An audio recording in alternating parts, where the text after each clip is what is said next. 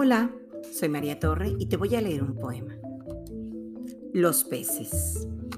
Aparece en el libro titulado El mar de Micaela Chirif con ilustraciones de Armando Fonseca, Amanda Mijangos y Juan Palomino, publicado por Fondo de Cultura Económica. Los peces. Los peces no tienen maletas.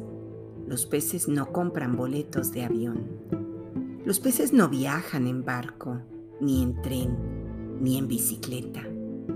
Los peces nadan simplemente, de un país a otro, de una lengua a otra, de un mar a otro.